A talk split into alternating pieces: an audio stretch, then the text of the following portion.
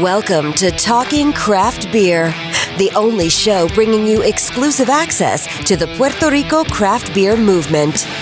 Every episode is packed with in depth conversations with beer industry leaders and the latest news and information on upcoming events. We'll help you bridge the gap, flatten your learning curve, and solidify your beer knowledge so every beer you drink becomes a better experience. And now, your host, Andrés Nieves. ¿Qué, ¿Qué está pasando? Bienvenido al episodio 16 de Talking Craft Beer, el show donde consigues el acceso exclusivo al movimiento cervecero artesanal en Puerto Rico. ¿Qué está pasando, mi gente? Ya estoy de vuelta. Estuve por Santiago de los Caballeros eh, el 5, 6, 7 de octubre. Estuve por allá disfrutándome el Oktoberfest. Estuvo de show. Estuvimos gozándonos y bebiendo un par de beers por allá y viendo cómo está el movimiento cervecero artesanal en, en la República. Fue un viajecito bien bueno, o sea, el viaje, por lo menos el avión, el, el vuelo del avión es, es, lo más corto que yo he viajado en mi vida, es casi como 35, 40 minutos, eso es, más, más me tardo yo en llegar al trabajo que, que llegar a la República Dominicana, o casi lo mismo. Estuvimos por allá, el evento estuvo brutal, fue en el, Parque Central en Santiago los Caballeros. Eh, ya verán un video, tengo un video que grabé, grabé todo el, todo el viaje, eh, tanto desde que llegamos el viernes hasta que llegué al evento. Así que por favor, si pueden, quiero pedirle de favor que vayan al canal de YouTube de Talking Craft Beer. Pueden acceder, pueden buscarlo directamente, hacer la búsqueda en YouTube o si no, pueden ir a talkingcraftbeer.com slash YouTube. Suscríbanse y eh, denle a la campana para que le lleguen las notificaciones. Por favor, les agradezco si lo hacen para aprovechar y subir eh, eh, los suscriptores allá en el canal y, y poder eh, tener otro acceso que provee YouTube al tener más, más personas suscritas. Eh, este episodio vino directito desde Santiago de los Caballeros con Carlos Agelán, Carlos es el master brewer y dueño de la cervecería Agelaner, una cervecería directa de allá desde República Dominicana. Hablamos eh, un rato en lo que pudimos sacar allí mientras estuvimos en el evento. Hablamos sobre su cerveza, la trigueña, eh, una cerveza de trigo. Esta cerveza eh, es la que estuvo presentando allí en el Oktoberfest. Tiene otras cervezas como una Rochelle Imperial Stout, Imperial Stout que se llama Fedor, nombre de su papá. Tiene una Chinola Peleo que es eh, de parcha. Y una IPA que estaba trabajando, pero se le congeló y hizo un invento con ella. Así que escuchen un poquito de, de lo que se inventó. Ya lo escucharán en el, en el episodio. También eh, hablamos un poco sobre cómo fue la trayectoria de él empezando eh, como cervecero, eh, su internado en Alemania durante el 2015, su estudio en, la, en el Instituto VLB en Alemania. También hablamos sobre cómo está el movimiento cervecero artesanal en la República, qué ayuda está recibiendo del gobierno todo, todos los cerveceros, cómo es que funciona el sistema de impuestos, cómo es que, cómo es que las cervecerías grandes eh, ayudan de cierta manera, pero no ayudan, o sea, casi no es ninguna ayuda, y cómo se ven afectados ellos como cerveceros. Eh, el movimiento allá está creciendo, está, está empezando. Eh, me, me, gustó mucho el viaje, me encantó poder conocer a un montón de cerveceros que ya prontamente estaré entrevistando también. Hice los contactos y, y voy a estar entrevistando también. Así que sin más preámbulos, los dejo con el episodio. Que lo disfruten. Hoy me encuentro acá directamente desde Santiago de los Caballeros en el séptimo Oktoberfest. Correcto. El primero para mí. Estoy muy contento de estar acá. Llegamos eh, viernes, sábado que es hoy, domingo me voy, pero me lo estoy gozando ya. Llegué tempranito aquí para poder estar al tanto de lo que va a estar pasando. Y gracias a, a un gran compatriota dominicano, Carlos Agelanel, que se encuentra aquí conmigo. Él es ingeniero. Como siempre le he dicho a todos ustedes que me escuchan, por lo general siempre está esa línea de que son los ingenieros los que están haciendo este tipo de, de inventos, le digo yo, a la cerveza.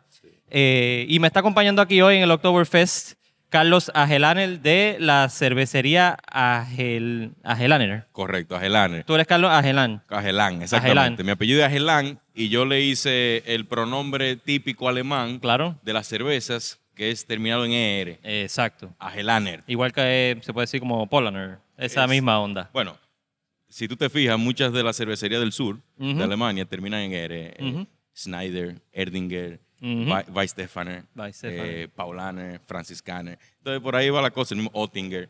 Entonces, yo, como yo incluso vengo de la casa Ujú. de los maestros alemanes y me inclino mucho por ese lado, también me, como que me gustó poner ese nombre. Qué bien. Pero bueno, eh, me preguntaba sobre la historia, ¿verdad? Sí, primero quiero darte la bienvenida a Talking Craft Beer, el primer invitado Muchísimas acá en, el Bueno, podcast igual de te Talking digo a ti, Beer. bienvenido aquí a Oktoberfest, a la República Dominicana. gracias, qué bueno. Y aquí, o sea, igual que allá, esta es tu casa. Y aquí tú tienes dar, y digo, tú tienes para recibir cerveza, cerveza, cerveza, mucha cerveza.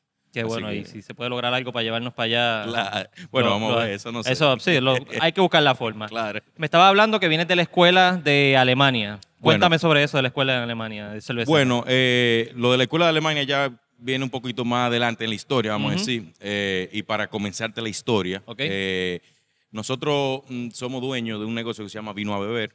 Es un negocio que básicamente se encarga de vender y distribuir cervezas y vinos. Esa es la especialidad, no vendemos ningún otro tipo de bebida. Muy bien. Y esto viene del 2012. ¿Qué pasa? Realmente el hecho de, de a mí gustarme la cerveza y coger una pasión viene porque yo hice un intercambio, un famoso intercambio de- de- en otro país, precisamente en Alemania. Intercambio refiriéndote a que saliste de la. República a estudiar a- como afuera. estudiante. ok. Estudié afuera un año y básicamente dio la casualidad de que en ese año visité muchas cervecerías. No sé por qué, o sea, yo no estaba en eso en ese momento. pero sin embargo, fui a varias ciudades, a varios pueblos. Ajá. Y obviamente, como en todos los pueblos, allá hay una cervecería. Entramos a la cervecería, probamos la cerveza y como que fui a, queriendo más el tema. Y no solo que, que, que bebíamos cerveza, sino que probamos variedades que aquí no aparecían, por cierto. Eh, bueno, el caso es que luego de que yo volví, ya me puse a estudiar ingeniería industrial. Muy bien. Y estudiando ingeniería industrial, empezamos el negocio, el negocio de la cerveza. Eh, ahí mismo yo averiguando, porque me volví un poco loco, muy apasionado, me puse a averiguar el tema de cerve- cerveza casera. Como decimos nosotros, da fiebre. a Fiebru y, y empecé, a, empecé a hacer cerveza en casa. Eh, los primeros batch, obviamente, unos batch horripilantes, inclusive era tanta la ignorancia que yo desinfectaba con cloro. Pero te lo bebía. No, no. No, o la botaba. Yo le digo mi famosa cloro ale, una excelente cloro ale que yo tenía al principio. Eh, pero bueno, gracias a Dios evolucionamos, eh, empezamos a comprar más libros, empezamos a informarnos ya más profesionalmente. Ajá. Eh, me gradué de la universidad y cabe destacar que el proyecto final de la universidad es montar una cervecería, o sea, ese fue mi proyecto que yo Wow. hice. Eh, bueno, no montar la cervecería per se, sino agregar una línea de producción al negocio que yo tenía, que era montar un nano brewery, Ok. vamos a decir. Ok. Eh, Pero está interesante ese tipo de, pro- de- de proyecto final. no, no, increíble. Sí. Y si tú le preguntas a mi esposa, que pasó un muy buen tiempo conmigo trabajando esa parte, o sea, puede decirte lo apasionado y lo, y lo, lo loco que yo me quedo leyendo libros, buscando información, buscando la historia, los procesos, que no, que vamos a poner esta olla, que vamos a hacerlo así.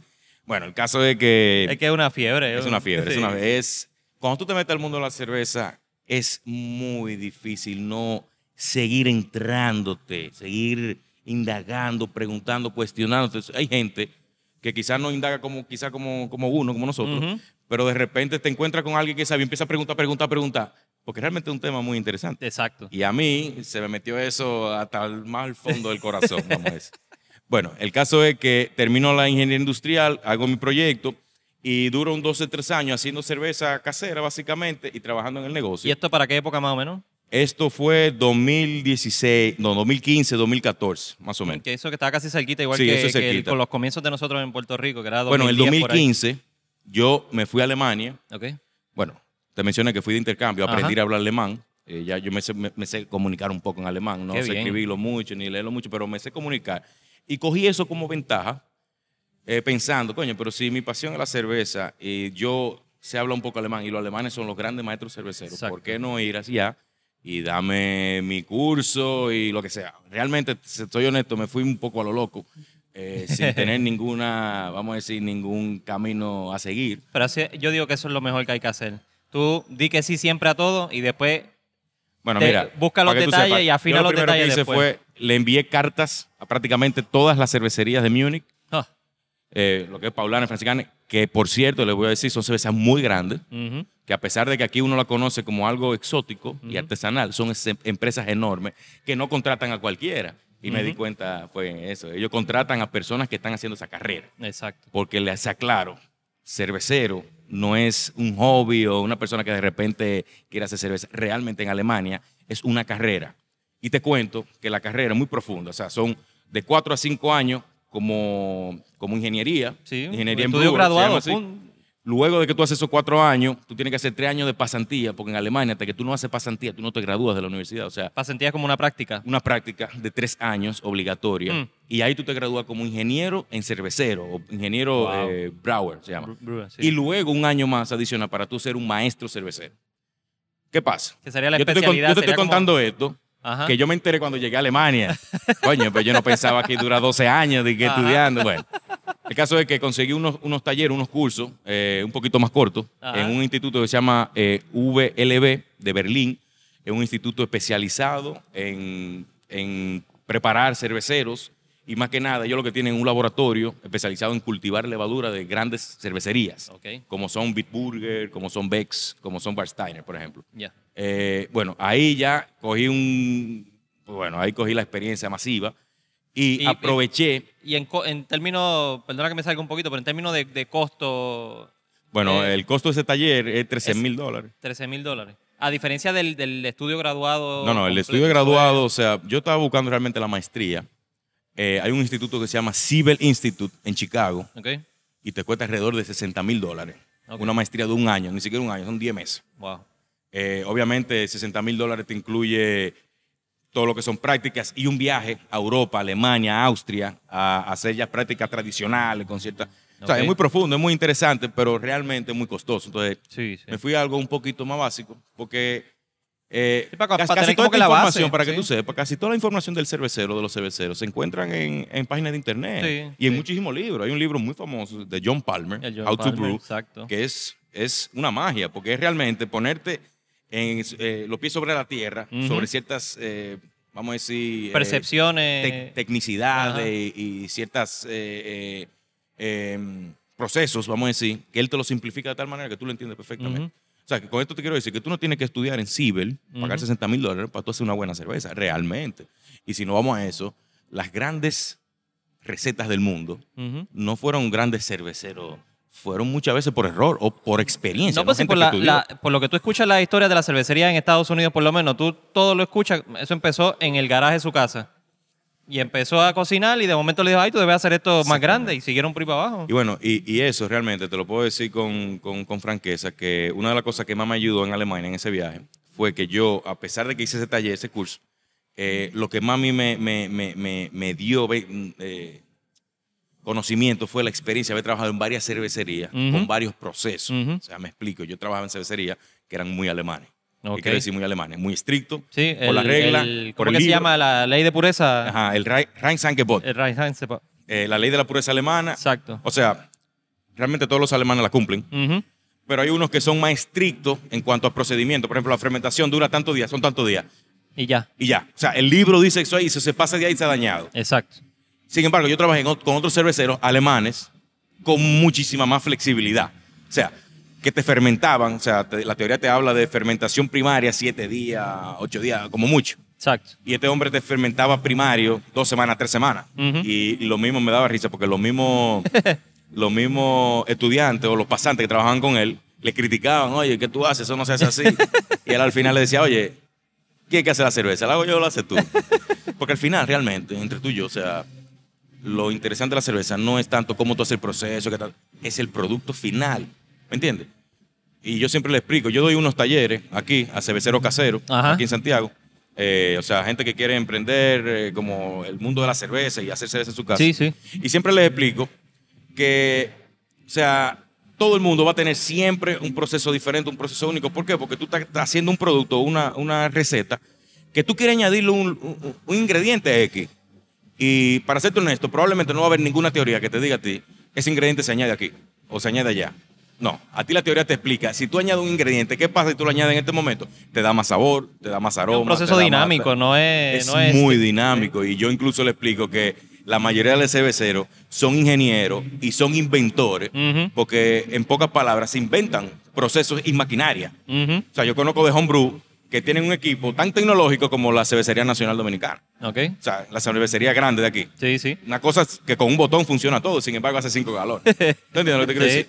Y a él probablemente no le, la misma receta mía no le va a quedar igual en su equipo que en el mío. por Exacto, ejemplo. exacto. Entonces es muy de, yo le digo a la gente, muy de experiencia, es muy de, de vocación. O sea, tú haces una cerveza buena, no es que tú la vas a hacer de un día para otro y, tú vas, y, y- y porque tú gastes no sé cuántos dólares en un equipo, te va a salir mejor que a mí. Eso no es así. ¿eh? Sí, no, Más puedes tener el mejor equipo del mundo y prueba no... y error. Sí. Prueba y error, prueba y error. Y estandarizar esa prueba y error, o sea, ese proceso. Y básicamente eso. Entonces, eh, para Ya men- mencionaste lo sobre los cursos de, de, de homebrewing aquí Bien. en la República. Cuéntame un poquito sobre eso, porque yo también vengo del mundo de allá de Puerto Rico de, homebrewing. Y, y, eh, está creciendo, tenemos un buen grupo de homebrewers. Ando con, con el presidente una de los homebrewers aquí también Ah, en, ah, en el Oktoberfest. ¿Cómo, ¿Cómo se está dando eso acá? eh? Bueno, eh, no sé en, Puerto Rico cómo es, pero aquí realmente muy nuevo todo el movimiento. Ok. Eh, inclusive este preciso año es que es donde más se han aumentado eh, cervecerías comerciales pequeñas. En cuanto a homebrew, ya tiene, te podría decir que algunos tres años, cuatro años, que ya la gente está un poquito más entusiasmada. Te lo digo porque comencé alrededor de tres años a hacer los cursos. Ok, Y eh, ahora mismo todos los cursos se me llenan, básicamente. qué bien. Eh, inclusive a tal, a tal modo de que me llaman de instituciones privadas para hacerle talleres privados. O sea, no tanto de una cata, Ajá. porque una cosa es una cata de cerveza y una cosa es un taller de hacer cerveza. Me piden hacer talleres de cerveza. Eh, y bueno, ha crecido mucho. Y, y la gente, lo que más me ha gustado es, porque al principio muchos hacían los, los talleres, los cursos de cervecero casero, pero realmente no practicaban, no hacían cerveza en su casa. Ah, Eso, esa era mi próxima pregunta, porque nos sucede mucho en ocasiones allá que eh, pues toman el curso y como que pues, ah, ok, bien, cogí el curso, que bien, aprendí cómo es que se hace la cerveza, pero, Pero de no ahí a pasar a hacer cerveza es totalmente diferente. Cuando tú das el curso, los materiales, eh, ¿tú los tienes disponibles para que se lo lleven o le incluyen los materiales dentro del pago de, de la clase? Bueno, normalmente lo que nosotros hacemos en el taller, eh, te voy a más o menos dar Sí, una- un da- eh, los datos del taller, son tres días, ¿Ok? son tres domingos consecutivos Wow. y nosotros hacemos prácticamente todos los procesos de elaboración de cerveza. O sea, el primer día básicamente hacer la cerveza, o sea que yo le incluyo dentro del paquete hacer una receta, la receta, los lúpulos, la malta, la levadura, el agua, todo, eh, los equipos, porque yo incluso lo que hacemos es que tenemos unas, unas ollas, o sea, tenemos unos equipitos de 5 galones pequeños Ajá. y lo tenemos movible, porque lo hacemos ahí mismo. ¿ok? O sea, que todo el, todo el Yo lo- curso yo- es all grain, o sea, de grano solamente, grain. no hay nada de extracto. All grain. Inclusive, Wow. inclusive, yo recomiendo siempre, antes de que entren a los cursos, cuando se vayan a inscribir, que tengan por lo menos hecho un kit básico. ¿Por qué?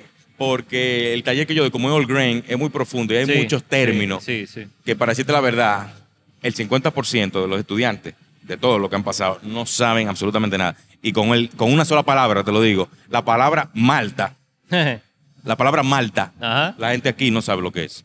La malta, no, no sé en Puerto Rico, pero aquí la malta es conocida como la bebida dulce, la, malta bebida dulce, india, sí. la malta Sí, morena, como la que hacía allá la cervecera como- nacional de Puerto Rico. como un agua azucarada oscura. Correcto. Y eso es lo que tienen en la cabeza.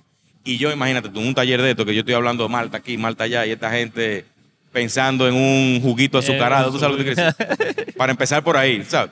Pero me he dado cuenta de algo, que últimamente yo lo que sí hago es que le, le- le doy los, los teléfonos, el contacto de, los, de las empresas o de, la, de la, qui- quien distribuye aquí maltas, eh, lúpulo, equipo. Ok. Inclusive le doy algunos datos de cómo tú fabricar tu propio equipo, un serpentín o algo de eso. Ok. Eh, eh, pero, ¿qué Pero pasa? no hay una tienda en específico que te venda todo eso. Aquí hay una tienda que varía mucho su, su- su mercancía, pero sí tiene ingredientes. Ok. Digo mercancía, tanto olla como chile, todo eso, no siempre. Los hidrómetros, todo no eso. Siempre. No siempre. Quizás refractómetro, pero tampoco siempre. Los en cuanto a equipo se refiere, no es muy fijo. Por lo general, al final terminan mandándome a mí por WhatsApp todas las fotos de internet a ver qué es lo que van a elegir, los estudiantes y eso. Pero que lo que te quiero decir, que me he estado dando cuenta últimamente, que me están mandando mucha retroalimentación, Ajá. preguntándome obviamente para asegurarse que esté todo bien en los equipos. Que, y me he dado cuenta que la gente está muy en eso. O sea, antes terminábamos el taller, me hablaba uno quizá, como preguntándome. Ajá. Ahora, por lo menos la mitad de, de 12 personas que yo, 6 o 5, eh, ya están buscando los equipos, ya tienen una foto. Mira, compré esto, hice esto. Mira, eh, ¿qué tú crees de esta receta? ¿Cómo? Entonces, Pero está interesante que- porque son tres días, el curso es de tres días. Sí, completo. Nosotros en Puerto Rico tenemos cursos de extracto pero, y de grano, de all grain, de grano solamente, pero es un día nada más. Bueno, mira lo que pasa. Yo te voy a decir algo. Es, es complicado. Ajá. Porque realmente tú convocar para tres fin de semana consecutivos es complicado. Ahora, ¿qué me pasa a mí? Que personalmente, si yo voy a enseñarle a una gente a hacer una cerveza casera, debería pasar por todos los procesos. Debería entender y ver. ¿Por qué? Porque muchas veces se tiene la percepción de que el cervecero, ay, qué bien vive. El cervecero, y, y entre tú y yo, o sea, el 70% del trabajo de un cervecero es el limpiar y lavar. Sí. Eso sea, mismo estábamos hablando hoy de de- cervecería de Surk. del- le, de- del- le decía a, lo- a- a- a muchos estudiantes, siempre le digo, cuando estamos en el segundo, del segundo día ya se- lo que toca es pasar la fermentación, hablamos un poco de la fermentación y tal, pero lo que toca es carbonatar, o sea, nosotros hacemos eh, condición en botella, bottle conditioning, sí. y hacemos el, el priming con azúcar y hacemos todo ese proceso con ellos Sí. para que ellos lo vean, ellos mismos embotellan, ellos mismos la tapan, y yo siempre les explico que es muy lindo todo lo que ellos hacen y todo, pero ellos no se dan cuenta que yo me pasé tres días anteriormente lavando 50 botellas, eh, haciendo todo el tema de lavar, Exacto, y exacto. desinfectar y no sé qué. Y que ahí es que se separa, siempre digo, se separa el hombre Exacto. de- de- del exacto, cervecero, vamos a decir. Exacto, exacto. Sí, que uno lo ve como que es muy bonito y que, diantre, qué rápido, tres días, aunque son tres fines de semana, Eso pero lo hacemos. no. Eso lo hacemos. No, yo, yo incluso tengo otros, otros estudiantes que es todo lo contrario, que es, ah, no, de aquí ya yo sé que yo tengo que ir al supermercado todos los días porque yo no me voy a poner a hacer todo este trabajo, es muy pesado. Muy ¿Tú bien. Muy bien. Entonces, eh, una pregunta más sobre los equipos. Eh, ¿Tienen la capacidad de ustedes de conseguir equipos a través de internet? O sea, como nosotros que podemos pedir por Amazon o algo así. Perfectamente, no hay nin- así. ningún problema. Aquí se pide. Yo O incluso, sea, que tienen, tienen la, la habilidad. yo incluso, que siempre le comento, yo tuve la experiencia que aquí no había ni- absolutamente ningún, ninguna empresa, aquí nadie traía malta cuando yo empecé a trabajar con esto. Y, o sea, o sea, nada. Y te digo, hace seis años, cinco años, 2012. Ujú. En el 2012 yo empecé a trabajar con la cerveza y yo tenía que bu- buscar absolutamente todo por internet y de por sí buscar para internet para eso hace cinco años para mí era difícil. O sea, no había especialidades. Ahora hay unas páginas que, que te tienen coño de todo. Sí, Una clase sí. de, de químico y de vaina. ¿Tú entiendes? Antes no era así. Ahora sí, hay facilidades. Ya tú por internet puedes comprarlo todo, tienes la tienda y yo creo que eso ha ayudado bastante, tú sabes. De Sí, porque que tiene la accesibilidad Al y la- principio, yo algo, un comentario que yo decía al principio, esto, esto se puede complicar, le decía, porque hay que buscar todo fuera, no sé qué. Pero ahora, como está todo más fácil, es todo lo contrario. O sea, señores, esto está fácil, esto Sí. es simplemente buscar en internet y eso te lo traen en Sí, dos días. sí. Tengo entendido incluso, porque el otro día tuvimos un congreso con unos eh, expertos Ah, el fin de semana pasado. Sí, correcto. Sí, que tuvo Napoleón también de Napoleón Fermenti. estuvo de Fermenti, correcto. Y muy curioso, me expli- nos, nos estaba explicando el colombiano que aquí tenemos una ventaja. No sé si en Puerto Rico, probablemente en Puerto Rico. Yo creo que sé por dónde va y te Y es digo que ahora. conseguir materia prima es mucho más fácil aquí en la República Dominicana que en Puerto Rico, y- en. Puerto Rico que en Sudamérica, lo que es la Colombia, tal, porque parece que no, la- las, las importaciones de ellos ya son muy mínimas o muy pocas. Nosotros o tienen que gastar Pe- por lo menos los homebrewers, cuando están pidiendo, si no es que se los compran a, a Caribbean Brewing, que es la, la tienda de nosotros Sí, de, homebrewing, Sí. si no se los compramos a Billy, se tiene que mandar a pedir por Amazon o por cualquier otro lado y el shipping nada más, el costo del manejo y el envío para acá, Bueno, es imposible. eso tú tienes que estar claro. Eh, es fácil, pero es costoso. Sí. O sea, un cervecero casero no se puede dar lujo de tener una cerveza barata. O sea, no- con es- una receta de... no, de- es, no es de- como, no es como los, los, los australianos, no sé tú, tú sabes la historia de los australianos. No, pero En conozco una cervecería de Australia. Comenzó el tema del homebrew porque no querían beber Foster y le salía más barato hacer cerveza en su casa a los estudiantes en su, en su, en su apartamento, vamos a decir, que beber Foster, Que beber Foster. y haciendo cerveza buena. O sea, es muy diferente aquí. Aquí buscando cerveza buena, más nada, no economía, ¿te entiendes? Aquí es muy caro realmente. Pues eso, ese es uno de los problemas que nosotros tenemos allá. Los ingredientes es demasiado de imposible. Hay algunas de las cervecerías Claro. que se están tratando de organizar para, como Aquí- ellos aquí- piden aquí en, en, en más cantidad, pues poder como que dividir entre todo Aquí, el mundo. aquí, aquí hacen eso. Eh, aquí hay algunas cervecerías que piden muchos volúmenes, porque ya aquí han crecido bastante las cervecerías. Algunas que piden volumen, otras que se juntan entre todos y piden también, entre todos piden un volumen, se hace más rentable, eh, eh, existe la tienda, pero por lo general aquí, eh, sí, eso es lo que se está haciendo, en conjunto se está pidiendo para hacerlo más barato del costo. Sí, para bajar. Pero te iba a comentar que un- otro problema grave, no solamente los ingredientes, por ejemplo, el tema del envasado. Ok. Aquí no hay cakes, hay que importar los cakes. Eso me di cuenta. La mayoría en botella. Donde vine a ver primeramente Taps fue ahora cuando llegué acá al Oktoberfest. Allá botella. Ah, en Puerto Rico. Eh, no, hay de las dos. Claro. Las dos, pero no había, no vi en, en, En- en Vino Beber, no, ejemplo, no vi Tap, No, y en otros sitios que es muy fuimos. Es muy, curioso. Sí. En la República Dominicana, el tema del tap em, no existe prácticamente. Ahora hay un auge, obviamente por los cerveceros artesanales, pero tú vas a los bares clásicos, no existe. Aquí también hay una cultura muy diferente en Sí, ese tema. sí. Aquí la gente por lo general no va a un bar y se sienta en la barra a hablar con el bartender. Esa, esa cultura aquí se ha perdido. Aquí por lo general la gente va a mesas y va en grupo. Muy raro, muy raro. Tú vas a ver a un dominicano yendo solo a un lugar. Muy, muy raro. Entonces ahora se está resurgiendo el tema. Pero, sin embargo, está resurgiendo sin el bar. Ok, O sea, lo que está aquí se está haciendo es como- pedir el- la cerveza fresca ok. de barril, pero no ir al bar a beberse del draft. Ok. se. No sé si tú Ok. me estás entendiendo lo, lo que Sí, te- sí, sí. Y eso influye en que ningún bar aquí invierte dinero en montar un draft. Prácticamente aquí los drafts que se tienen es porque las empresas o las microcervecerías que han crecido han comprado un kegerator y se lo han colocado. Y se lo colocan, ok. Tú, creo que en Vino a ver tú te fijaste que hay un kegerator Exacto, sí. eh, sí. y es así, ¿eh? Y, y para mí realmente no es muy... No es lo, lo ideal. Sí, Ojo, no. ¿Por qué? Porque es muy limitante. Solo esa cervecería puede participar en ese kegerator. Correcto, un correcto. Correcto. Eh, por lo menos allá nosotros sí tenemos un montón de, de, de tabs en todos los lugares, so es, es- es más fácil para nosotros No, claro, yo sé. manejarlo de esa manera. Igual que eh, Quique, eh, lo conociste ahorita, él Sí. tiene el- eh, la esquinita Jardín Cervecero en el pueblo de Bayamón. Ah, en Bayamón. sí, lo que Ah, tiene una viene- nevera Vienen unos familiares grande. míos. ¿Sí? Yo tengo unos familiares que vienen de Puerto Ajá. Rico. Eh, Pues él tiene en Bayamón, en. Bayamón vive mi, mi Pues, tía. cuando quieran ir para allá, que vayan, se den la Claro. vueltita porque Eh. sitio bien bueno, pueden ir niños, pueden ir eh, perros, es bien, bien nítido. Y pues la mayoría de todo es en tap, pero conectado directo en el Ok. en, En el en la nevera, en una La nevera, grande, Claro, claro. que eso nos hace más accesible. Te pregunto, ya que estábamos hablando de toda tu historia y todo eso, ¿cómo surge Agelaner? Bueno, Agelaner surge básicamente de, de esa pasión que le Ajá. encontré a la cerveza en Alemania. Eh, como te dije, buscaba. A mí siempre la a mí me conocen más que por Carlos, Ok. por Agelán. Sí. Agelán, Agelán. Sí, sí. Entonces, como que ese nombre se me ha quedado, se me quedó medio guardado y lo que quise fue colocarlo como parte del, del- del nombre, terminado en R. En, eh, ¿Por qué? Porque es el nombre familiar, es mi apellido y como que creo que representa mucho lo que yo quiero en la cervecería. Incluso eh, todo lo estoy manejando con mi, con mi, con mi familia, que la tenemos aquí, mi esposa y mío. Eh, y como que va por ahí la cosa. Que eso es lo bonito de la de que yo me he dado cuenta de este mundo del craft beer. Todo es tan yo le digo como que feliz. Sí, todo el mundo está feliz. todo contento, todo el mundo se lleva con todo el mundo, todo, se son, todo el mundo se sonríe con todo el mundo. Eh, aunque no existe ese aspecto que tú dijiste de que va el cervecero a hablar con el, con el bartender, Sí.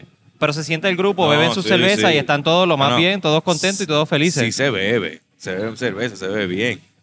Pero olvídate. eh, lo que sí te puedo decir es que a pesar de que la gente no va a los bar y todo eso, lo que tú decías, o sea, Thank you.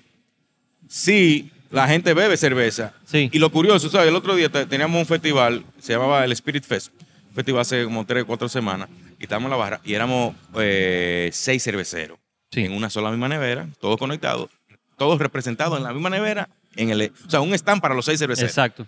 Y muy curiosamente se acercó un señor y nos dijo, wow, pero qué increíble, yo nunca había visto tantas empresas juntas, trabajando juntas. Y eso es increíble. Una comunidad es una cosa increíble. que se da. Y se da en este país que no existe. Ojo, no sé en Puerto Rico, pero aquí la gente no trabaja en comunidad. Aquí la gente, cuando se encuentra con una idea nueva, es un secreto. Un secreto de familia y no se lo cuenta a nadie. ¿Me entiendes lo que te quiero decir? Entonces aquí, aquí esto- eso ha sido muy abierto, ha sido muy diferente, ha sido todo... Sí, a nosotros nos pasa mucho allá. Uno como que tiende a, a- a cohibirse de presentar la idea a todo el mundo porque me la van a robar, me la van a quitar, me, me- va- alguien lo va a montar antes que yo y me voy a quedar entonces yo sin, sin el negocio. Sin embargo, con la cerveza no... No, todo el mundo no, no. se pregunta, Todo todo el mundo se no, habla. a mí me sorprendió tanto que, que- que te dicen, No, pero te hace falta Malta. Ven, yo te, yo te la consigo. exacto. ¿Tú sabes Es algo rico, eh. wow, Es bien- bien eso, eso, eso, eso crea que uno se involucre más en este tema. O sea, este evento, hoy, Oktoberfest, Ujú. la mayoría de esos cerveceros duran el año entero esperando este evento, simplemente para juntarnos toditos, porque es el único momento que nos juntamos los cerveceros. Aquí habe- ha- habemos algunos que tenemos de 2002 Ajá, juntándonos y hablando y conociéndonos y haciendo cerveza. ok. Y desde el 2012, bueno, el 2012 sí, el 2012 que comenzamos el Oktoberfest, siempre esperamos este, este momento para juntarnos y tú verás.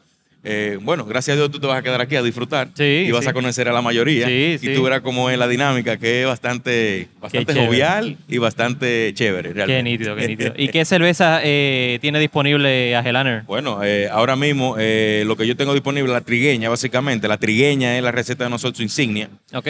que te hago el comentario. En el 2016, nosotros mandamos la trigueña a concursar en el Home, Caribbean Homebrew Cup de Puerto Rico. Sí, de y gracias a. Dios quedamos en tercer lugar. Eh, o sea que es una cervecita que tiene ya unos cuantos Ya años tiene dando vueltas por ahí. trayectoria, sí. Eh, y bueno, es básicamente eh, mi lo que yo aprendí. Ajá. En Alemania eh, no es que se consume mucho, ojo. Voy a aclarar algo de Alemania. La gente cree que es una cultura muy cervecera, muy, lo es. Consumen mucha cerveza. Consumen alrededor de 140 litros per cápita al año. O sea, cinco veces más que República Dominicana. Pero, te aclaro algo, no son bebedores de cerveza variable. Son muy estáticos. Ok. Yo viví en varios sitios de Alemania y una vez yo vivía en cerca de Colonia, en, en- cerca de Dortmund, que está en la frontera con Holanda. Ok. Y recuerdo haber un día haber ido a un bar en, en Alemania donde tú ves todos los vasos del mismo tamaño con el mismo color. y de repente tú cruzas la frontera, te vas a Holanda, te vas a un bar muy parecido, un jardín así de esos cerveceros. Y cuando tú miras las mesas, tú ves la diferencia. O sea, vasos de diferente tamaño, copas, vasos, eh, jarras y de diferente color. O sea, ya tú ves la Ya- ya dinámica. Entonces, empieza yo te, a- a te cambiar, menciono, te esto porque mucha gente cree que el consumir cerveza ya tú eres un gran conocedor. Realmente, sí te puedo decir algo, los alemanes son los expertos en técnicas de producción de cerveza eh, y son los expertos en maquinaria. Y tienen los mejores ingredientes, obviamente. Pero, para probar una IPA, no son buenos. No. Para probar una Guinness, oye, una Guinness. Guinness es probablemente la cerveza negra más famosa del mundo. Correcto. Y allá en Alemania muchos alemanes ni la conocen. ¿Será, ¿Será por la ley de pureza? Como que todo, Puede ser por la ley de la mundo se pureza. mantiene en ese mismo... Puede ser la ley de la pureza. Pero dice un, un- un- un profesor muy bueno que yo tenía, eh, que seguro el que es muy cervecero debe conocer, se llama Meyer, eh, Uwe Meyer. Ajá. Es un alemán, él, él es muy, él, expe- él es especialista en hacer Berliner Weiss, una cerveza increíblemente deliciosa. Sí, acá está de Zurich. Hace una Hace Berliner Berliner Weiss. Weiss. Uf, Tremenda, a mí me encanta. Buenísimo. Para que son muy complicadas de hacer, la verdad Sí. que aquí yo todavía no me voy a poner. Pero el, el- el- el profesor mío me decía que es que en Alemania se hace cerveza tan buena que no hay por qué estar inventando, no hay por qué estar echándole más lúpulo, o menos lúpulo, o más malta, menos malta. Es tan buena que los alemanes están conformes. Si y no, se está roto, no lo cambie. ¿Por qué en Estados Unidos comenzó el auge de la cerveza artesanal? Es por la queja del público de las opciones. Era una cerveza light, una cerveza quizás no muy agradable. Cuando iban a Europa estos tigres, probaban una pilser de verdad. Ujú. Decían, coño, esto no sabe a esto. Tú vas, por ejemplo, a Austria, hay un- una cervecería que se llama Eggenberg, Eggenberg, Eggenberg Schloss, o el castillo de Eggenberg. Tienen Ya. una cerveza que se llama Hoffenkönig, el rey del lúpulo. Es una pilsener, pero huele como si fuera una pale ale austríaca. Qué rico. Entonces, esto, eh, entonces los americanos, cuando probaron esto que venía de allá, de no, no, vamos a empezar a inventar, vamos a hacer otra cosa diferente. Porque Correcto. realmente llegó un momento que en Estados Unidos no había nada que tomar. En los 70, porque creo que Sierra Nevada fue de lo que comenzó, Correcto. en los 80, y en los 70 tú no tenías nada. O sea, Jungling, y Jungling era una micro cervecería. O sea, ujú. quizá en el lado oeste tú conseguías Jungling. Sí. Y, y ojo, Jungling es una lager, tampoco es una cerveza. ¿verdad? Pero para que tú entiendas, o sea, entonces eso decía el, el profesor mío que en Alemania no necesitan variar su cerveza porque ya de por sí los alemanes le encanta como es. Sí. Y te digo, el alemán siempre, siempre, siempre anda con una botella en la mano. No es un alcohólico. Anda porque es que la cerveza ya no es considerada una bebida es otra. La consideran de algo es un normal, alimento, un alimento. más que una bebida alcohólica. Es como dice, no, no, mala mía que haga tanta referencia a Sur, pero estamos hablando de No, Alemania. no, tranquilo. Pero ven acá. Él siempre esa es dice que es pan líquido. Esto es pan líquido, so. Pan líquido, exactamente. Es Siempre lo digo, que tú te estás metiendo ahí un par de barras de pan tranquilamente. Y so, la, la trigueña, ¿qué estilo de cerveza es? La trigueña es una cerveza Weizenbock. Es una cerveza de trigo fuerte. Eh, nosotros la hacemos de un color ámbar, ámbar rojizo, y lo hacemos básicamente por eso. El nombre trigueña va de la mano por eso. No sé si conoce la palabra. La palabra trigueña, Sí, en- en en, Puerto su, de- Rico se en su utiliza también. definición, es básicamente una persona o una mujer que tenga el color del trigo. Sí. Y el color del trigo un poco anaranjado, así, más o menos. Y nosotros la hicimos una Weizenbock que no es extremadamente alcohólica. Por lo general tienden a 8 grados. La mía tiene 7.5 más o menos. Eh, tendencia dulce, obviamente, una cerveza muy eh, con mucha cremosidad y mucho eh, carbónico, una cerveza fresca. Sí. Eso es básicamente lo que yo tengo ahora como propuesta. Tengo un diseño nuevo Ok. que probablemente te voy a dar prueba ahorita. Lo que pasa es que ese, ese no puede ser para comenzar. Ok. Es una Imperial Stout, una Oh. Russian Imperial Stout. Eh, Russian, se llama sí. Fedor. El nombre Fedor, F-E-D-O-R. F-E-D-O-R. Ok. Es el nombre de mi padre. Mi papá se llama así. Y fue más o menos con mi papá diseñando una cerveza oscura negra, Imperial Stout, pero más enfocada a fumar cigarro. Nosotros somos ligeramente amantes de los cigarros. No sé si sabrán que vivimos en Santiago. Ajá. Santiago es la capital del cigarro. Estuvimos por en la, la, Aurora. República Dominicana. Ah, fueron a visitar la Aurora. Estuvimos en el Bueno, tour de la Aurora. Cerca de la Aurora que yo tengo la cervecería. Ajá. eh, Eso, se- eso se llama tamboril por ahí. Tamboril, correcto. y yo siempre le digo, las trigueñas es una tamborileña que ahora llegó a Santiago y está conociendo a la gente. Pero bueno, la nueva cerveza que tengo es enfocada básicamente al cigarro, porque aquí tenemos, aquí hay, una, aquí hay un mundo muy grande sí, acá, acá me di cuenta de eso. Eh, y, y la gente aquí le encanta, así como la cerveza, le encanta probar cigarros diferentes y está inventando.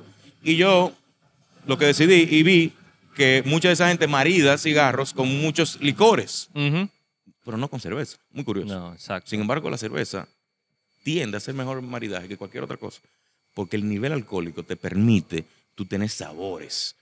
O sea, un licor de 40 grados de alcohol, es verdad que tú puedes ten- sentir el dulce, Ujú. quizá la vainilla, pero por lo general el alcohol es tan fuerte que te inhibe casi todo lo que tú puedes probar. Lo opaca. La, la cerveza es algo que aunque tenga 12 grados de alcohol, que lo tiene, esa cerveza, alrededor de 12. Wow. O sea, tú puedes tener un buque, un olor a café, un olor a chocolate amargo, tú sabes, te va por ahí.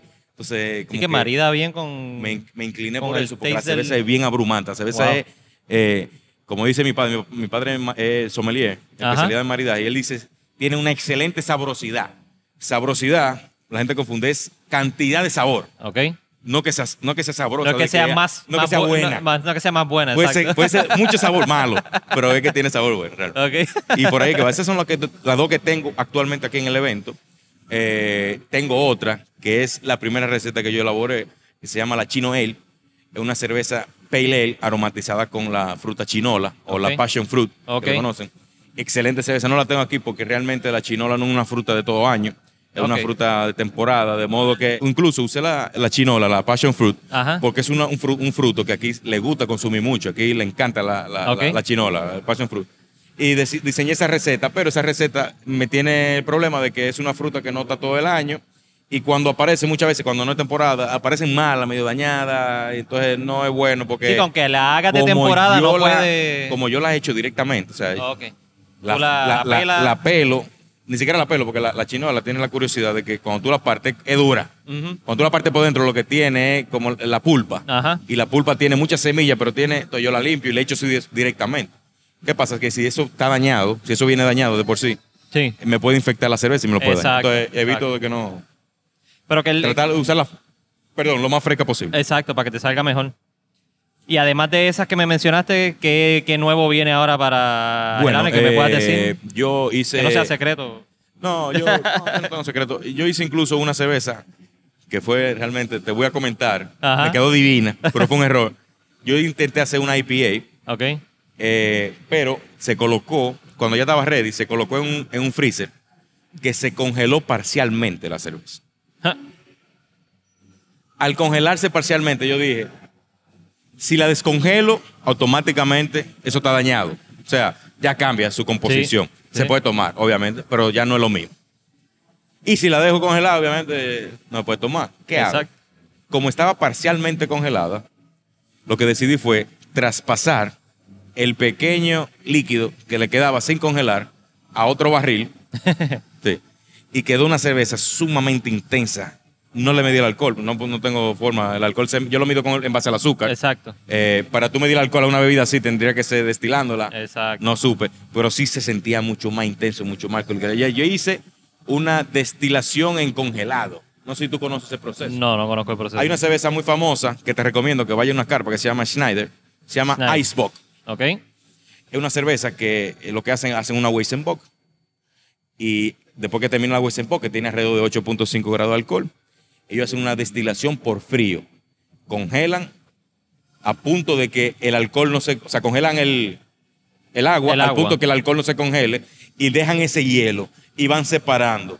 Entonces van concentrando azúcar, y van concentrando alcohol y van dejando Wow. los hielitos aparte, que es agua básicamente. Ajá. Y entonces la cerveza es muchísimo más fuerte, muchísimo más intensa. O sea, la que te menciono, la Icebox, que fue uno de los, creo que fue el, el que inventó ese proceso. En cuanto a cerveza, no que se lo inventó, sino que lo aplicó, en una cerveza por primera vez, es esa Icebox. Y, y de verdad, te digo, la prueben, la pueden comprar porque no es barata. Y es, tiene 12 grados de alcohol también, es Wow. una bombilla. O sea, la pueden repartir entre varios para que se den. sí, ¿tú sí. entiendes? Sí, eso es lo que estamos haciendo. Pero muy interesante, muy bueno. Eh, bueno, y, y bueno, ese, ese es el tema. eh. Hay un, que hay cervecero de los que yo trabajé en Alemania, se llama Ajá. Chopper Brau. Él eh, trató de diseñar una cerveza eh, dentro de la ley de la pureza alemana, la cerveza más alcohólica. Eh, es difícil porque tú no puedes usar levadura mutada, tú no puedes usar nada, Exacto. nada raro. Y él lo que hizo fue, o sea, obviamente hacer una cerveza alcohólica, mucho azúcar, mucho azúcar, no llegó a un nivel y hizo el Icebox. El Icebox es como un error, por lo tanto, ni se contempla en la ley de la pureza alemana, ni mucho menos porque es como un error. Sí, o sea, porque se no- te congela y tú, no, tú, tú me entiendes. No lo que te cumple con nada de lo- No cumple la con ley. nada. Y él intentó hacer eso y logró 21 grados de alcohol. Wow. En una cerveza. Y, y él mandó toda su cerveza cada vez que pasaba un proceso a laboratorio, o sea, demostrado y todo. Eso incluso te puedo recomendar, hay un video en YouTube, porque él lo grabó eso en YouTube, porque él quería hacer la cerveza más alcohólica dentro de la ley de la pureza. O sea, eso es algo grande en Alemania, tú sabes. Y él hizo un video, más o menos te muestra cómo lo hace. Se llama Chopper, después yo te paso escritamente. Chopper Brau, muy bueno también. Wow. Increíble. Hay Bueno, mucha- oye, es que la cerveza no acabamos. Esto es largo. Es todo un mundo la cerveza. Mí- eh, por eso que a mí me gusta tanto. Bueno, mira, yo me reía mucho que después que me comuniqué contigo, eh, empecé a escuchar el, el- el- el podcast. y escuché el programa de lo que hablaban del Oktoberfest Ajá. y me reí mucho ahí. No, no recuerdo por qué era, pero yo me estaba riendo constantemente con ciertas cosas y era por eso, como que Sí, eh, es que uno empieza a hablar. te cosas estaba acordando. demasiadas cosas. Ah, sí. Hablando de eso, pues entonces, ¿a, a cuántos Oktoberfest fuiste? Bueno, no, precisamente yo no he ido a un ¿No fuiste a ninguno? en Alemania. Te cuento algo. El Oktoberfest de por sí en Alemania, el que se celebra ahora en octubre, ya es algo más internacional. Sí. Te puedo comentar que ni siquiera los alemanes van a ese evento. Sí, algo así es estaba muy- leyendo el otro día. Ya es muy internacionalizado. Sí. O sea, estamos hablando de 6 millones de personas, pero tú te crees, son 6 millones de personas de todo el mundo, no es alemanes. Sí. Entonces, ¿qué hacen? Los alemanes ahora hacen lo que se llaman los Folk Fest. Ajá. Folk Fest quiere decir fiesta del pueblo. Ajá. Y es un, son mini Oktoberfest. En vez de tener, eh, creo que son 12 carpas de 7 mil personas, una cosa así, tienen una carpa de 7 mil personas. Sí, una onda como lo que está acá. Estamos Más ahora nosotros aquí, pero Bueno, de ellos. Más, más, más, Oktoberfest. Porque tiene el detalle el Oktoberfest, que es una sola carpa con todas las mesas y todas las sillas del mundo. O sea, Ujú. 7 mil personas literalmente. Wow. Brinca y salta. Y a eso sí yo fui, a varios de esos. Y es básicamente lo mismo, la música típica alemana, brincar, saltar. eh, bueno, brincar y saltar, eso te lo digo entre comillas porque no se puede Sí, brincar en la mesa. eso fue lo que nos explicó Juan. Eh, creo que te botan de ahí. sí, si no sí, sí, te- vienen las Eh, escoltas. Venga sí, por aquí, por favor. acompáñeme. ya ha- usted ha gozado demasiado. Eh, pero más o menos parecido. Y la verdad, la verdad, esa gente, esa gente goza. Yo estuve leyendo algo así. De la cerveza, goza. Sí, sí. Yo estuve leyendo un, un artículo de eso mismo, que ya es tan grande el evento que a veces los primeros días es que hacen, eh, van y, y comparten y hacen todo como que, como decir el ritual del. Oktoberfest. Sí. Y después dejan lo- a los turistas que se... Claro, o sea, eh. yo tengo entendido que no sé si el 30 o el 40% de la producción de las cervecerías de Múnich se consumen en ese día, en ese festival, perdón. O sea, 30, 40% de la producción, te voy a mencionar, Paulaner. Ujú. 30% de la producción de Paulaner. Paulaner importa, exporta a todos los países del mundo. Paulaner, Franziskaner Spaten, que es una sola empresa. Eh, Hofbrauhaus, una de las más famosas y las más grandes. Eh, eh, eh, ¿Cómo se llama? Spaten, estábamos bebiendo ayer. ¿Verdad? Hay otra, el Schockerhardt. Bueno, no me acuerdo. El punto es que Sí, son, los- cervezas. los apellidos. Son, son- son las cervezas más grandes. Bueno, de las más grandes que tiene Alemania. Y en esas dos semanas, creo que son dos semanas, si no me equivoco, Oktoberfest, se consume el 30% de la producción de esas fábricas. Increíble. O sea, estamos hablando de una locura. O sea, el mínimo que tú puedes consumir es un litro. Gracias a Dios aquí todavía te permiten que achine, Ajá. pero los alemanes se ofenden cuando te, cuando te ven con un vasito chiquito. Yo, por ejemplo, eh, hay unas cervezas españolas por ahí, de España, que vienen en unos formatos La estrella. diminutos de 25 eh, mililitros, una cosa así, 250 mililitros, una Ajá. cosa diminuta. Y los alemanes se ríen de eso. O sea, porque realmente eso es como darte un snap, ellos Ajá, dicen. ajá. Un snap de como un, un shot. Un, como un, Un shot. un shotcito. Eh, pero bueno, eso Nosotros lo es- estamos haciendo así acá porque obviamente somos como seis personas y no vamos a gastar No, no, no. en seis cervezas. Al contrario, Vamos tienes que ser para- así. para poder probar Incluso todo. Es, es muy difícil. Yo le- eh, estuve en un programa recientemente en la radio ahí, Ajá. eh, presentando el Oktoberfest y decía eso, que, que hay que tener cuidado porque realmente hay gran, tanta gran variedad, porque decían, ah, vamos a probar todas. Sí. Bueno, para tú probarlas todas tienes que ir de chin en chin, porque no te van es a dar los mucho, dos días. es mucho. Estamos hablando que aquí hay 40 stands, alrededor de 40 stands, y cada stand debe tener por lo menos tres cervezas. Hay algunos que tienen 10. Sí. Entonces, si tú multiplicas 40 por 3, ¿tú entiendes? Son ciento y pico, 200 cervezas. Sí. Por lo menos. Que te puedo decir que aquí debe haber más de 500 cervezas diferentes. Es porque aquí están que tienen hasta 20. Es mucho, es mucho. Es mucho. entonces, En en términos de dinero de y en de lo- términos de lo que te vas a beber. eso es, claro. ¿tú Sí. No, no, y no te, no te va a dar. No te No da, no no. te va- el hígado no te va a dar. Ya que estamos hablando del Oktoberfest acá de nuevo, eh, se celebra todos los años en esta misma, más o menos este mismo fin de semana. Primer fin de semana de octubre. Siempre. Anótalo, ¿eh? Sí, Todos los años. Sí. Hasta que, hasta que no resulte. Pero anótalo. Todos los años, el primer fin de semana de octubre. Si tú te fijas históricamente en nuestro Instagram aparece así mismo. El 1 o el 2, o el 6 o el 5, como esta Ujú. vez, o el 7 o el 8, así sucesivamente. El 6 y el 7 creo que fue el año pasado. Eh, e integran todas las cervezas, o sea, las locales más lo que importan todo acá el al país. mundo, incluyendo las grandes cervecerías que son las criticadas en el mundo de los cerveceros locales, la incluimos. ¿Por qué? Porque nosotros decimos y entendemos que son parte de la cultura cervecera. Exacto. Independientemente hagan un producto que sabemos que no son lo, me- lo mejor del mundo, pero son parte de la cultura cervecera. O sea, es cerveza. Yo siempre digo, oye, para tú beberte un jugo o para tú beberte cualquier otra cosa, bebete una cerveza. ¿Tú Exacto. entiendes lo que te quiero decir? Exacto. O sea, Te voy a hacer una pregunta. Incluimos a todo el mundo. Te voy a hacer una pregunta, no sé si sea controversial o no. No importa, no te preocupes. ¿Cómo ha sido el apoyo del gobierno y de, de las empresas nacionales de cerveza ante todo este movimiento nuevo que está surgiendo? Bueno, mira, eh, primero la- las empresas, Ajá, que serían la competencia. La Porque com- exacto. Sí se podría hablando, decir. estamos hablando de que una gente, una empresa que está viendo cómo surge su propia competencia.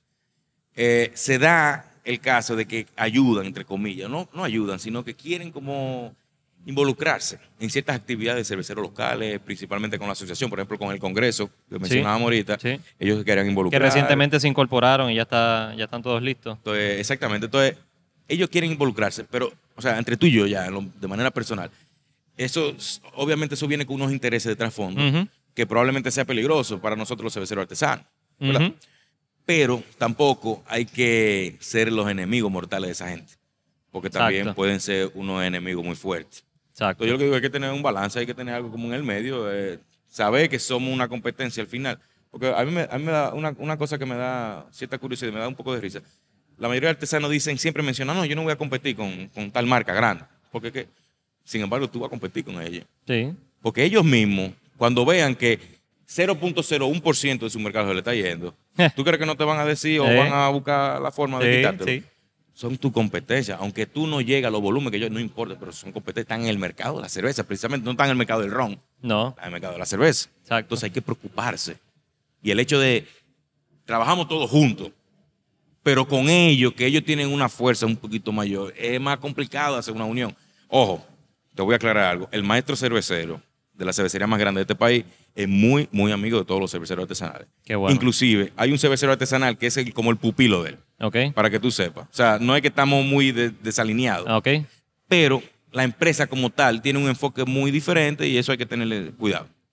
Ahora, con el- en cuanto al gobierno, Exacto. sí te puedo mencionar que ahí sí ha habido una muy, muy gran ayuda, principalmente de un ministerio. Industria y Comercio. en industria y comercio hay un, un director ahora que parece que, creo que tiene un hijo que hace cerveza. Eso tiene cierta, ¿verdad? cierta involucra, involucra eso más en el tema.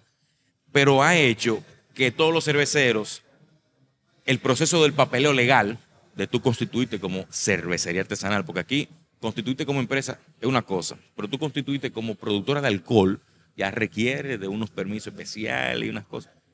El Ministerio de Industria y Comercio ha ayudado y ha estado Agilizar en ese proceso. Agilizar el proceso. Incluso eh, se, se da el caso de que cuando tú te constituyes como tú eres una cervecería, te ponen a ti en una lista especial para que tú sigas unos pasos especiales con esta gente.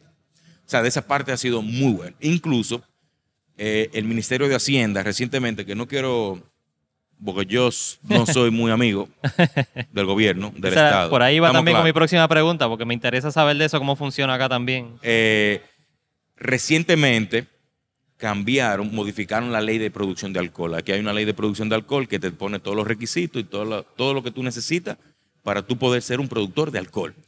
Cuando tú eres cervecero, tú, tú vas a producir alcohol, pero tú vas a producir cerveza específicamente, tú tienes unos requisitos especiales. Sí, Si tú vas a producir ron, tú tienes unos requisitos Exacto. especiales. Y si tú vas a producir vino, unos requisitos especiales. O sea, Exacto. diferente, cada uno diferente.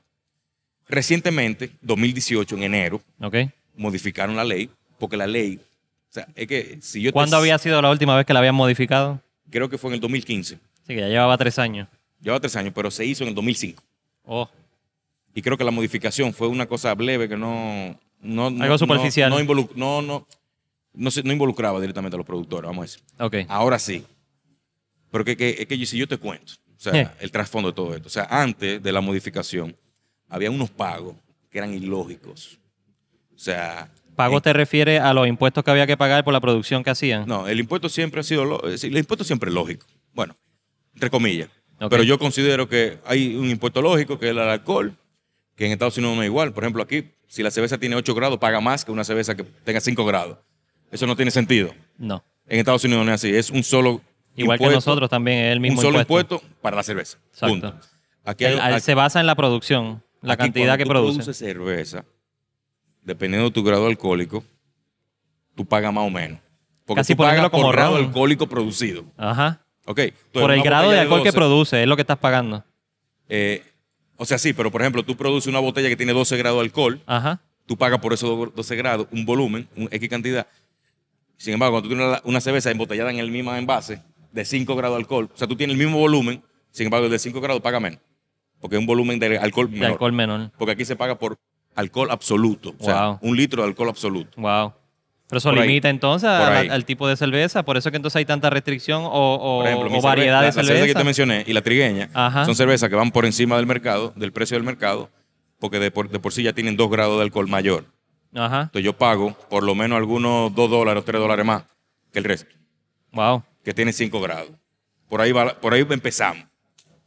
Hay otro, hay otro impuesto, se llama el ad valorum, que ya es en base al, al precio que tú le pongas, que tampoco tiene mucho sentido, porque si tu precio es alto, tú pagas más. Si Exacto. tu precio es bajo, tú pagas, o sea, es un por ciento en base al precio. Exacto. O sea, si tú tienes una cervecería grande, una cerveza industrial que produce a 3 pesos o a un dólar la cerveza, no es lo mismo que una cerveza artesanal que te produce a 5 dólares. Exacto. Sin embargo, ese impuesto está hecho de que el 10%, tú tienes que pagar el 10% de los 5 dólares. Ponte tú un ejemplo. Y la otra tiene que pagar el 10% de, de un dólar. Sin embargo, la otra le sale a Chile. hacerla- No sé si tú me entiendes. Ajá, ajá. Y esas son las modificaciones. O sea, modificándola Wow. de que y para eso es mejor de ahora. para mejor. Ahora, te voy a contar la modificación de verdad que fue la mejor, porque nada de eso ha sido bueno, lo que te he contado. Sin embargo, ha sido modificaciones que se han hecho para mejorar la ley. Ojo, Ajá. Y todo lo que te estoy contando no ayuda en nada a ninguno de los cerveceros artesanos, al contrario, limita, a nos, nos limita a competir con los grandes. Es que esa, esa es la historia regular, lo mismo el de nosotros. Bueno, te comento, Y para colmo, la de nosotros ahora se está integrando en el mundo artesanal después de años ¿verdad? que no lo hacía, no las tenía. Ahora, como está viendo el auge, ahora, claro, claro. se está No, no, integrando. entonces con, el, con el tema del auge, ahora se están poniendo como más en eso. Pero te comento, la modificación realmente que, que se tomó más en consideración es que antes nosotros tenemos que pagar una fianza por tú, para que te den el permiso de tu producir alcohol, tú pagas una fianza a una aseguradora, es como una, un seguro. que una compañía de seguro. Es básicamente la fianza, yo tenía entendido que era como, como un seguro. En caso de que tu producción pueda provocar algún tipo de daño o algo a la población, que tú tengas cómo resolver eso rápidamente. Sin embargo, no es así. Ah. Te comento.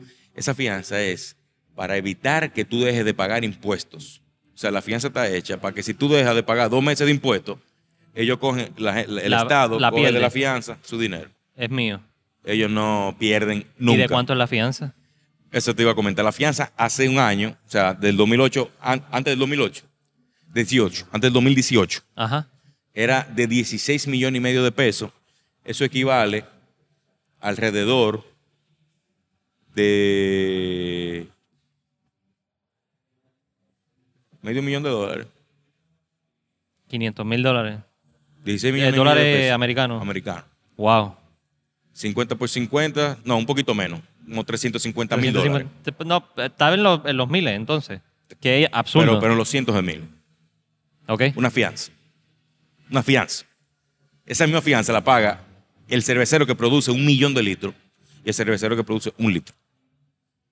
Eso se modificó. ¿Qué es lo que te digo? Ese era el monto, 16 millones y medio. Tú ibas y negocias. Ojo, ese 16 millones y medio, variante. Porque con la inflación iba aumentando año tras año. Wow. O sea, comenzó en 5 millones hace, en el 2005 y ya estaba por 16 millones y medio Wow. en el 2017. Cambió. Ya eso no existe. Modificaron la ley. Ahora, la fianza sigue siendo la fianza, pero lo que te hacen es que el pago ya no son 16 millones y medio, sino en base a tu capacidad instalada. Muy bien. Que eso fue lo lógico. Obviamente tiene sentido eso. tú Y esa fue la parte buena que surgió de todo Sí, esto. porque poniendo lo que son 350 mil dólares o 250 mil dólares, ya estás empezando con ese negativo en, en tu trabajo. Tienes que coger un préstamo para poder pagar la fianza nada más. Sí, sí. Y no has producido tienes- nada. Ya tú tienes que tener, eh, creo que mil dólares. No, tú tienes que tener, ¿tú sabes cuánto? Eh, 500 dólares aguardado ahí todos los meses para Ajá. pagar esa fianza sin producir nada. Ah, porque la puedes como financiar. O sea, no, no, No, porque, que sa- porque normalmente eh, con, el, con, el, con el seguro se financia. se Ah, financia. O sea, lo que tú pagas una prima Oh, so- como ok, seguro, igual. Son 16 millones y medio al año. Y ahora la prima, no, son 16 millones y medio total. Una prima al año, que serían 150 mil pesos. Eso serían, no sé. Entre 12. Un par de miles de dólares, 6 mil dólares, algo así. Y entre 12 tú lo divides. Eso es lo que te digo, como 500 ya, dólares y Ya pico. del saque tiene que producir 6 mil dólares en cerveza para poder pagar la. Exactamente. Wow. ves, eso es un problema. Eso eh, ya lo modificaron. Muy bien. Como te digo, ya ahora en base a tu capacidad instalada. Y en base a tu capacidad instalada, ellos te calculan el impuesto que tú deberías pagar dos meses. Muy bien. Y eso es lo que te quitan. Pero es curioso porque llega hasta un límite. Que eso son las cosas que a mí no me gustan. Por eso yo te decía que yo te comento todo esto y te hablo. Sí, sí. Pero no, no estoy de acuerdo con nada de esto. Llega hasta un límite, llega hasta 50 millones de pesos. O sea, si tu capacidad instalada pasa de 50 millones de pesos, tú pagas 50 millones de pesos. Hmm. Qué, qué curioso, ¿eh? Sí. que los grandes cerveceros sobrepasan cinco veces ese monto. Sin embargo, le están haciendo un descuento del 200%, como quien dice. Básicamente. Y a mí no me lo dan, porque yo no llego a esos volúmenes. Y para yo llegar al volumen de yo tener que pagar 50 millones de pesos Hmm, por una que fianza, producir cerveza. o sea, hay que tener una planta. O sea, Sí. esta gente creo que producen 300 mil litros al día, una cosa así. La gente de Cervecería Nacional Ajá. Dominicana. Y ellos, eh, eh, produciendo 300 mil, eh, pagan lo mismo, 50 millones de pesos. O sea, si tú haces los cálculos, que yo lo he hecho, porque obviamente uno como cervecero Sí, quiere ver sí. que- O sea, ellos deberían pagar alrededor de 250 millones de pesos Wow. y pagan nada más 50. ¿Tú entiendes? Entonces, son cosas como no muy justas. Que si los pagaran, beneficiarían al gobierno o al. o al- No, esa es al otra. estado, municipio. e- Esa es otra, que no, no me sé la historia como es, Ajá. pero se cuenta que estas son empresas que rejuegan con eso. Que, o sea, ellos le deben al Estado X volumen, el Estado necesita dinero y le dicen, no, mira, págame lo que tú puedas. Y le dan lo que pueden. Eso, tengo lo entendido que que eso- pueden, haciendo signo de entre comillas. tengo, tengo entendido que existe eso. Te voy a hacer otra aclaración para que tú entiendas el mercado dominicano y probablemente para que tú vayas por otro lado y te y mira a ver qué pasa allá, si Ajá, no, si no indagaste bien. Te hablé del alcohol, ¿verdad? sí. Por volumen de alcohol, tú pagas un impuesto. Cuando tú produces una cerveza light, supone que la cerveza light tiene menos calorías, tiene menos alcohol. Correcto. Tiene un grado menos, por lo menos. Una Correcto. Pilsener Light tiene 4 grados, una normal tiene 5. Vamos a decir, un ejemplo. Sin embargo, en el mercado actual, la cerveza que más se consume está la normal y está la light. Entonces, por el grado alcohólico, la light paga menos impuestos y la normal paga más impuestos. Sin embargo, en el mercado tienen el mismo precio. Y no solo eso. Porque yo te hablé que tengo un negocio y vino a beber, ¿verdad? Ajá. Eh, que estábamos anoche. Anoche, eh, ah, sí, sí, me la, dio, la sí, noche verdad. anterior de que estamos grabando hoy. Exacto. Muy Eh, bueno el sitio y muy, bueno, muy buenas las croquetas de jamón con queso parmesano. Deliciosas. Una delicia. Yo estoy enamorado de esa vaina. Y Yo la no puedo- arepa- no puedo la pa- arepa no con queso. para. Las arepas con queso estaban deliciosas. O sea que si vienen para Santiago los caballeros, vayan a vino a beber porque. Miren para allá. Y cerveza buena. ¿eh? ah, buenísimo. Bueno, te menciono esto porque como tengo negocio, yo, yo también negocio con esa gente. Ajá. Yo produzco mi cerveza, me sé el movimiento de- detrás de lo que es un productor, pero también me conozco el movimiento de lo que detrás de lo que es un cliente de esas grandes empresas. Y ellos lo que hacen es cuando, porque ellos te obligan a comprar ciertos productos. O sea, tú le pides la normal. ¿verdad? Ok. Ah, sí, perfecto, está bien. Ah, vienen a los dos días con mercancía y no tienen la normal. Está No, no, hablando, de- está hablando tengo- del representante de esta compañía que vende la cerveza, te vende la normal y después viene y te trae la otra. te trae otra y tú le dices, no, pero yo pedí otra. No, es que esto es lo que hay. Ah, Y tú, como cliente y como negocio, tú no puedes quedarte sin mercancía. exacto. Tú dices, no, pues está bien, pues dame eso. Y es lo que te digo, ¿qué es lo que yo hago? Pero el costo de ellos es más barato y a ti te la venden al mismo precio de la otra. ¿Me entendiste? Eso se- esa es la práctica que hay en este país actualmente. Eh, salió unos documentos, creo que fue hace unos años, salió unos documentos de Proconsumidor Ajá. Hablando de eso, hablando de los precios, porque no sé si tú sabes de la unión que hubo con la gran cervecería que había aquí y InBev o AmBev. Correcto. Se Correcto. unieron, hicieron. Y fue muy curioso porque en ese documento hablaba de eso, de la astronómica subida de precio luego de esta inmersión. O sea, subió un 60% el precio. Y lo interesante, que te lo voy a pasar para que tú quizás... Quedándose todo igual porque lo único que cambió fue No, no, no. Estuvieron viendo todos los factores que pudieran influir en el aumento del precio. La inflación, que el dólar, que no sé qué, no sé qué. Y decía que quizás podría subir un 15% en cuanto a eso. Pero bajaba porque el costo de cebada en esos últimos años disminuyó muchísimo en el mercado. De modo que la cerveza le salía más barata de por sí y subió 56%. O sea, y tenían una clase, o sea, todos los factores que demostraban que no podía haber subido. Y, Increíble. y lo demostraban detalladamente, marca por marca. Desde la que ellos trajeron aquí para luchar con ellos y de la que ellos compraron, se unieron y todo. Ajá. Una locura. O sea, el mercado dominicano en ese ámbito ya masivo es muy fuerte, es muy, muy fuerte. Y son prácticas muy, muy intensas, malas, muy malas prácticas, perdón. Y muy, muy, muy, muy pesado. Por eso yo te digo, uno no lo puede tener como enemigo tampoco. Porque, No, no. O sea, aquí, Porque los aquí- necesita, como que no los necesita. no, no, y aquí, aquí te pueden hacer cualquier cosa. O sea, he escuchado ya con, otro, con otros mercados, vamos a decir, que tú compras un- una materia prima, un equipo o algo, y en aduanas, los dueños de las grandes empresas te paran ahí porque son amigos de los, de los Ese es el directivos de problema, que aduanas. te, te paran la, la producción, te Te paran todo lo que tú entres, todo lo que traigas. Le dicen, "Ay, mira, déjamelo ahí un mes o dos meses. Pero ese mes dos meses tú quiebras prácticamente tu Sí. negocio porque no te llega lo que tú Porque estás necesitas. aguantado ahí, ¿no? Y esas son malas prácticas que hay aquí, que lamentablemente aquí hay que ver una, hay que, algo va a pasar. Y de, de esas malas prácticas, ¿qué, qué bueno hay dentro de- del gobierno que les esté ayudando? ¿Hay algún tipo de programa como las pymes o algo así que las No, ayude? Lo que te mencioné, lo único que no están ayudando, que es exactamente eso que tú acabas de mencionar, hay un departamento que se llama MIPIMES. Ya que Puerto Rico se llama igual, por eso. Y lo vi en los auspiciadores del Sí, evento, so, me estuvo Bueno, curioso. Mi, MIPIMES, que es eh, mi pyme es de pequeña y mediana empresa, es básicamente la única que nos está ayudando y es básicamente para legalizarnos, o sea, para nosotros pagar impuestos. Sí. No es que no están ni deduciendo. Mira, yo incluso estuve preguntando, averiguando, porque yo reciclo botellas, que te iba a comentar eso, ¿qué, qué, qué pasa en Puerto Rico con las botellas? Porque Botellas no, es un se, tema, se botan, es un tema. se botan. Yo reciclo, por ejemplo, las cervezas que vienen de Alemania, de medio litro, yo las reciclo y trato de usar esas que son muy parecidas, son casi todas De allá mismo de, de en vino a beber la recicla, ejemplo, la reciclo limpia, la cual acondiciona. y todo eso.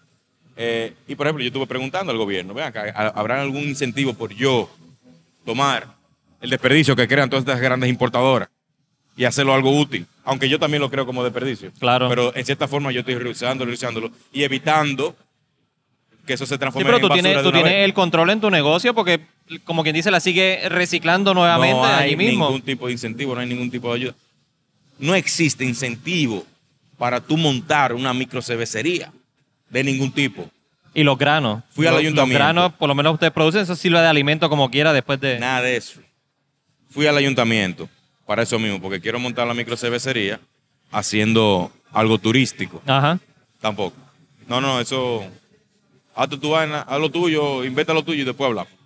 ¿Tú entiendes?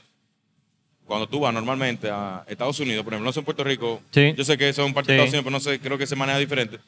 Pero en Estados Unidos muchas veces los ayuntamientos te ceden los espacios para que tú montes el negocio, porque y yo le digo, pero mira, hay tres plazas en X sitio que están abandonadas. Abandonadas. Dame eso y en dos años te voy a dar cuál, te, te voy a dar, te voy a dar impuestos, o en un año te doy impuestos. Como hacen normalmente. en Hay una cervecería en. Puerto Rico, en el pueblo de San Lorenzo, que está arrancando ahora, se llama The Aviators Brewery. Y él hizo eso, el brewer hizo eso, pero con el dueño del local. Dámelo. Lleva casi tres años en todo el proceso de papeles y todo, pero el tipo no está pagando renta. Está allí, ha montado todo, ha Claro, arreglado todo. y Cuando arranque a producir, yo te empiezo a pagar. Claro, es que, es que y, y tiene sentido. Claro. dime tú, o sea, Claro. y te estoy hablando de sitios abandonados, porque no es que te estoy diciendo, mira, dame. Que lo vas a acondicionar tú. Y lo voy a acondicionar yo, todo. Que si sea, tú te vas, le vas a dejar todo aquello allí eh, bien Entonces, montado. Más o menos por ahí que va la cosa. Eh, Para- aparentemente, por lo que puedo entender de la conversación, estamos más o menos en el mismo plano. eh, probablemente. en, Esto en no es Puerto nada Rico y, y República Dominicana. Pero de nuevo te digo, me alegro de que pude venir para acá porque quería conocer de esto mismo y poder Claro. a ti acá en el, en No, el qué show. mejor que en Oktoberfest, viejo. Oh, mejor todavía. Estoy bien agradecido. eh, espero volver para los próximos Oktoberfest. Pero claro que sí, Ya no, mira, me sé más o menos el área. Anótalo, porque tienes tu invitación segura. Gracias, gracias. Y olvídate, aquí incluso tú tienes casa. Así Gracias, que a gracias. tus órdenes, cualquier cosa. Y de verdad, yo te agradezco que tú hayas venido y que hayamos hecho esta conversación, que ha sido realmente muy grata. Gracias, Carlos. Me alegro un montón. Y compartir esto con, con los vecinos. lo Claro, claro que y sí. Te lo, te lo menciono porque eh, tengo un gran afecto con los boricuas. Sí. Porque tengo familia boricua y tengo un primo que lo quiero muchísimo, que recientemente acaba de tener un niño aquí, vive aquí ahora. Ajá. Y siempre estamos hablando de eso. Él siempre me habla de la taberna del lúpulo. La de no taberna sé del lúpulo, la esquinita de- Hay una- él me dice que hay una bomba de gasolina ya que tiene un viaje de taps. Eh, también, también está, está el, el TAP en la calle Loíza, eh, está 100 por 35 más para allá, para Bueno, fuera y, de la y mi ciudad. primo viene de Bayamón, Bayamón, o sea que- ahí sí, es Bayamón, en la esquinita, la esquinita. tacho, aquello, Y nada, el eso. spot. So, cuando te hago la misma invitación, cuando estés por allá Claro, por Puerto sí. Rico, me avisa eh, Claro y nos encontramos y nos vamos a dar un par de cervezas por ahí. De nuevo te agradezco, No. Carlos. Eh, acaban de escuchar el episodio con Carlos Agelaner de la cervecería, Carlos Agelán de la cervecería Agelaner y su trigueña, Exacto. cerveza de trigo. Correcto. Espero poder volver para acá y espero que les haya gustado el episodio. Nos veremos en la próxima. Bye. Bye, muchas gracias. Thank you for listening to the Talking Craft Beer Show. Let's keep on talking, so connect with us on Facebook and Instagram at Talking Craft Beer and, of course, at TalkingCraftBeer.com.